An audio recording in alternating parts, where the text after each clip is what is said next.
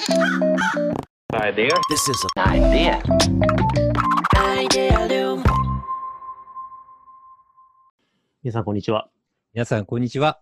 安西です。みなべです。はい、というわけで、アイデアリムキャスト、はい。今日は何を話しましょうか？今日、今日何回目くらいなんだろうね。もう何回目か分かんなくなっちゃった。確かに、ね、うんね、最初は5結構な回目だね数とか、そう。もう3回目で大体みんなやめるからとか言ってたけど、もう回 回数が分かんないから日常に入りすぎちゃってね。確かによく分かんなくなってきました。ちゃんと数えとかないと、あれじゃないですか、うん第何回記念とかや、あのーやり飛ばしたんじゃない、今、多分やり30数回とかですよね、今ね。本当に？じゃあ20回目と30回目は飛ばしちゃってるね。50回目はちゃんとカウントしましょじゃあ50回目は、うん分かった。アイデアリウム大スペシャル特集やろう。う。あ、そうっすね。スペシャル特集としてなんかスペシャルなことやろ 何も言ってないに等しいけど、やりましょう。わかんないけど。う。でもなんかこれさ、初回の、の方さ、100回とかやってこうぜみたいなこと言ってましたよね、なんかね。うんなんか言ってたね。ちょっと現実味を帯びてきたな。な結構、そう、回数が増えてきたし、なんかいきそうですよね。だからちょっと、うんそう、なんか、そうですね。もしかしたら目標1000回とかにしといた方がいいかもしれない。チャレンジングな目標の方がね。そう、いいからね100回ってしてると、なんかそこで達成欲が出て、急になんか更新頻度が落ちるかもしれないか 確かに。ら。そうしましょうん。うん。う。で、今日のこはいの30何回目だかわかんないですけど、こ今回ははい何を喋りましょうかね。はい。あのね、最近思うことがあるんですけれども、おなんかそう思うことがあるんですけど、実力と評価のギャップ、なんかうん認知のギャップみたいなのってうんうんあるよなーって、これって結構取り扱いが怖いんだよなーっていうのがあるんですよね。なるほどね。えこれねどん、な業界にもありそうですね。のそう、あのね、これ結構最近気をつけなきゃなって思うことがあるんですけど、はい僕、僕今年で、えっ、と、まあ37歳の年なんですよね。うん。そうさ今36なのかな？なんですけど、あの、30半ばくらいになると、結構もう、おじさんなん、おじさんにもう入ってきちゃってるんで、うん。かま、周りがあんまりフィードバックとかしなくなるんですよね。はいはいはい。フィードバックされることがなくなって、周りが気を使ってくれることが増えるんですよ。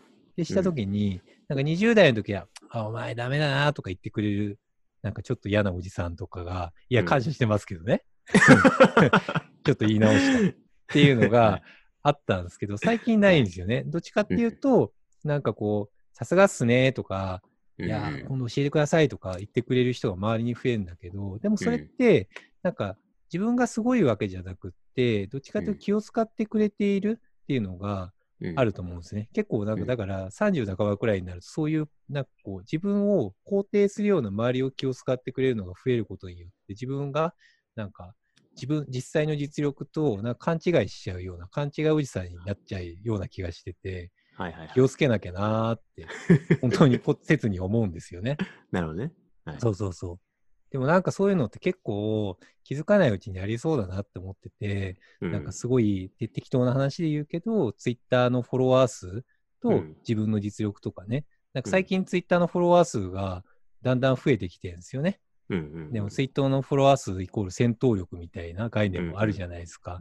うん、でもなんかそうなってきて、なんかこう、こうリプライとかでいいコメントとかしてもらったりとかしたときに、うんクソ、クソリプとかもらったときに、それに対して批判的にもしかしたら扱っちゃうかもしんないじゃない？でもそれってもしかしたら、なんかそのギャップに自分で気づいてないだけかもしんないじゃない？だそういうなんか裸の王様になっちゃう危険性ってうん人ってあるからすごい気をつけなきゃいけないなって思ってたんですよね。なるほどですね。そう最近の次回ですごいそれを思うんだよね。うん。まあ、そうそうそう特に、ね、僕らは上司がいないから、あ、そうそうそうそうそう。うんそうなんですよ。なんか、そう、この間研究、研究、なんかの研究レポートで僕見たんですけれども、なんかこう、経営者だったりとか、そういう上に人が、上司がいないポジションになったりとかして、うん。それが、なんか職員みたいなのが、ちょっとうんギャップみたいに、自分の能力とギャップができちゃうポジションに結構高いところに置いたりとかすると、だんだん、その、下の人があんまり、こう、まあ、こう、意見とか言わなくなってきたりとか、フィードバックとかくれなくなるじゃないですか。っていうことで、そのギャップがどんどん加速してしまって、うんで、裸の王様になってしまったりとか、うんで、その結果として、下の人の感情に対して、なんか、あんまり心が動かなくなっちゃって、すごい無神経になっちゃうことってあるらしいんですよね。なるほど。そう、そういう成果を、研究を見たんですよ。だかうんら、それもあって、それもなんかこう、思ってたこととも近くって、うん。こう、構造上気をつけなきゃいけないなーっていうのは思ったんだよね。うん。うん確かに、それはもうでも、恐ろしい、え永遠のテーマとしてね、今後付きまといそうですよね。そうですね。いいわゆるそれがさらに超加速しちゃうと、なんか汚い言葉を使うと、いわゆる老害みたいな感じになるんでしょうけどね。うん。うん。で難しいですよね。評価は上げたいじゃないですか。うん。ね。あの、もっとでうん。褒められたら嬉しいし。いや、まあ、そりゃそうですよ。さっき言ったけねど、じゃあ、フォロワー数がして10万になるんだったら10万になりたいですよ。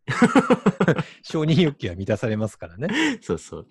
でもそことね、あの、その、なんだろうな、慢心しないっていうか、うん正しく自分の現状を把握するっていうこととのメタ認知が効かなくなることに対すはいる恐怖みたいな感じですよね。そうそうそうそうそうそう。だから、なんか、ともすれば、自分がすごい評価をされてるから自分の実力はこれであるみたいにメタ認知しちゃう可能性もあるわけじゃないですか。はい、はい。もちろんそれも一定シーンだとは思うんだけど、でも、なんかそこがあまりにもギャップが出てし出てしまって、なんかうん周りからしたら老害みたいな感じになるのは気をつけないといけないよなとか、本当に思うんだよね。そうそうそう。まあ、今、あれですもんね、いろんな指標がそれこそその評価の手がかりに良くも悪くもなっちゃう。それこそまあうんツイッターのフォロワーとかってうん別にあのどれぐらいツイートがあの頻繁にやるかとかね、うん。あの、たまたまバズったとかいろんな要因で数値うんが決まるものなわけじゃないですか。そうだね。で、それこそね、YouTuber とかだと YouTube のチャンネル登録者数とか、グッドボタンとか、なんかこういろんな手がかりが、結構偶発的にその数値がバンって伸びちゃったりとか、うん。たまたま何かが。が受けて、ある特定の層にめちゃくちゃ刺さるとかね。うん。僕、僕あの、ツイッターで、うん。あの、ぼ僕の周りって結構、その ADHD の人多くて、うん。ままあ、僕自身も若干その結構なきにしもあらずなんだけど、はいはいはい。結構身近で、僕父親とかもそうだし、僕妻もそうなんで、うん。あの、ADHD の特性に関するツイートたまにするんですよね。うん。で結構それ拡散されて、はいはいはい。その時めちゃくちゃ、あの、うんツイッターのプロフィールに ADHD って書いてる方々のフォローがめっちゃ増えるんですよ。これ続けていったらなんか、ADHD の専門家みたいにな。このこのエリアにすごいなんかフォロワー増えるのかなとか思ったりして、うんまあまあそういうふうにさ、あの、いろんなクラスターのと直接的につながることができてしまうから、うん。ある層にはすごい批判されてるけど、うんある層にはすごい受けるみたいなことが、うん。で、おしなべてフォロワー数みたいな、うんた。りとか、いいねの数とかって、こう、か奏者に可視化されちゃうから、ね。評価、正しい評価フィードバックが逆、回りにくいっちゃ回りにくいですよね。回りにくいよね。で、そう。んこれも最近思うんだけど、やっぱり30ミドルくらいになってくると、キャリアも一定できてくるし、なん、か人間関係だったりとか人脈とかもいっぱい出てくるじゃないですか。うんでした時、に自分にポジティブなフィードバックしてくれる人も結構増えるんですよね。うんうんした時にそこに引きこもろうとすればできちゃうんですよ。うんいや人間だからやっぱりそっちの方に行きがちじゃないですか。なんかうん自分を評価してるかどうかよくわかんないところに行ったりするそっちに行きがちじゃん。でもそれってちょっと怖いんだよなーって思うんですよね。うんうん間違いないですね。でも、うん。そそれはまあ、そのソソーシャル広く見た時の自己認知っていう意味でもね、それは気をつけなきゃっていうか、どう付き合わなきゃいけないかっていうのもありますけど、うん。こうやって社内とかでも起きるんですかね？こういう実力と評価ギャップみたいなのって。ああ、でも、ありますよ。ありますよっていうのが、よく、こう、育成が止まっ、成長が止まっちゃってる人をどういうふうに伸ばしていくかっていう議論になったときに、割と起こりやすいのが、メタ認知をまず修正しましょうっていうのが起きるんですよね。うん。メタ認知が、例えば、能力が、えっ、と、自分の能力が、例えば今5の人がいたとするじゃないですか。はいはいはい。で、でもメタ認知は10だと思ってるんですね、その人は。はいはいはいはい。で、マネージャーは5から6に上げるためのコミュニケーションをずっとするんですよ。うんうんうんうん。でも、ねそうなると噛み合わないんですよね。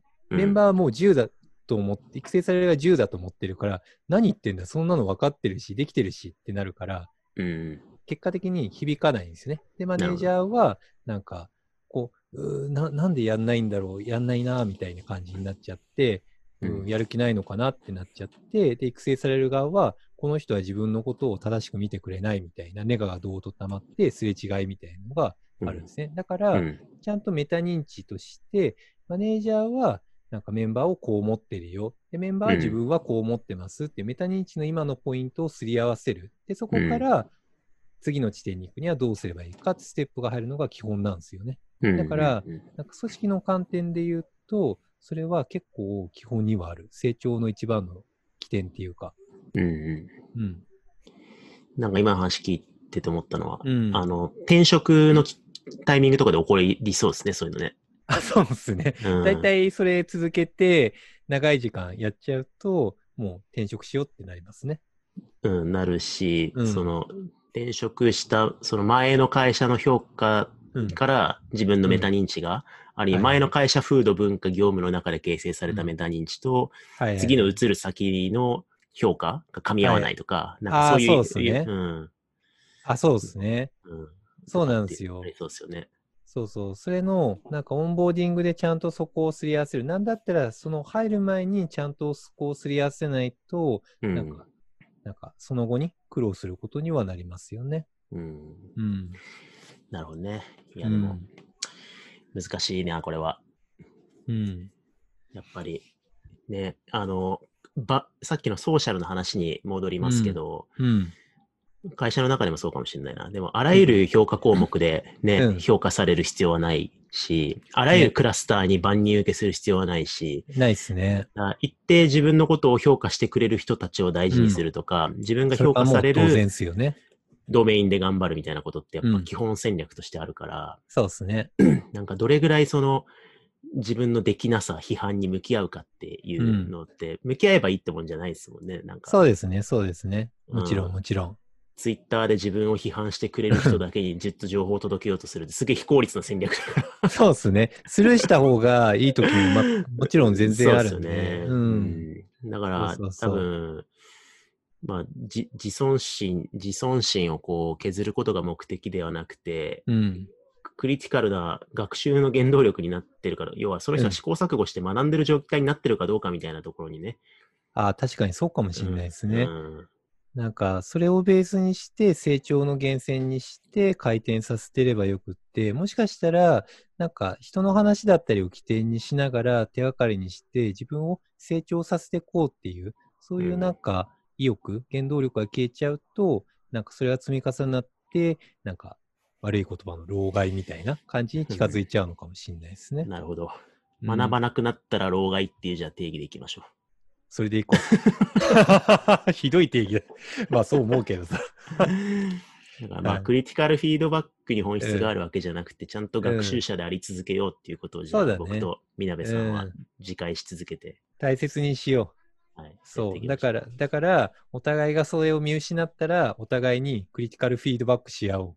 そうっすね。お前、老害に行ってるよとか、お前、学ばなくなってんじゃないのとか、お前、コンフォートしてるぞって、そっと言いましょう。ドキッとおそうっすね互いするそうしましょう。感じで。ピア、はいピアプレッシャーを共同経営の中でやっていきま。しょう。そはいうしましょう。はい。というわけで、じゃあ、はい。このぐらいにしておきたいと思いますそ。うしましょう。はい。ありがとうございました。ありがとうございます。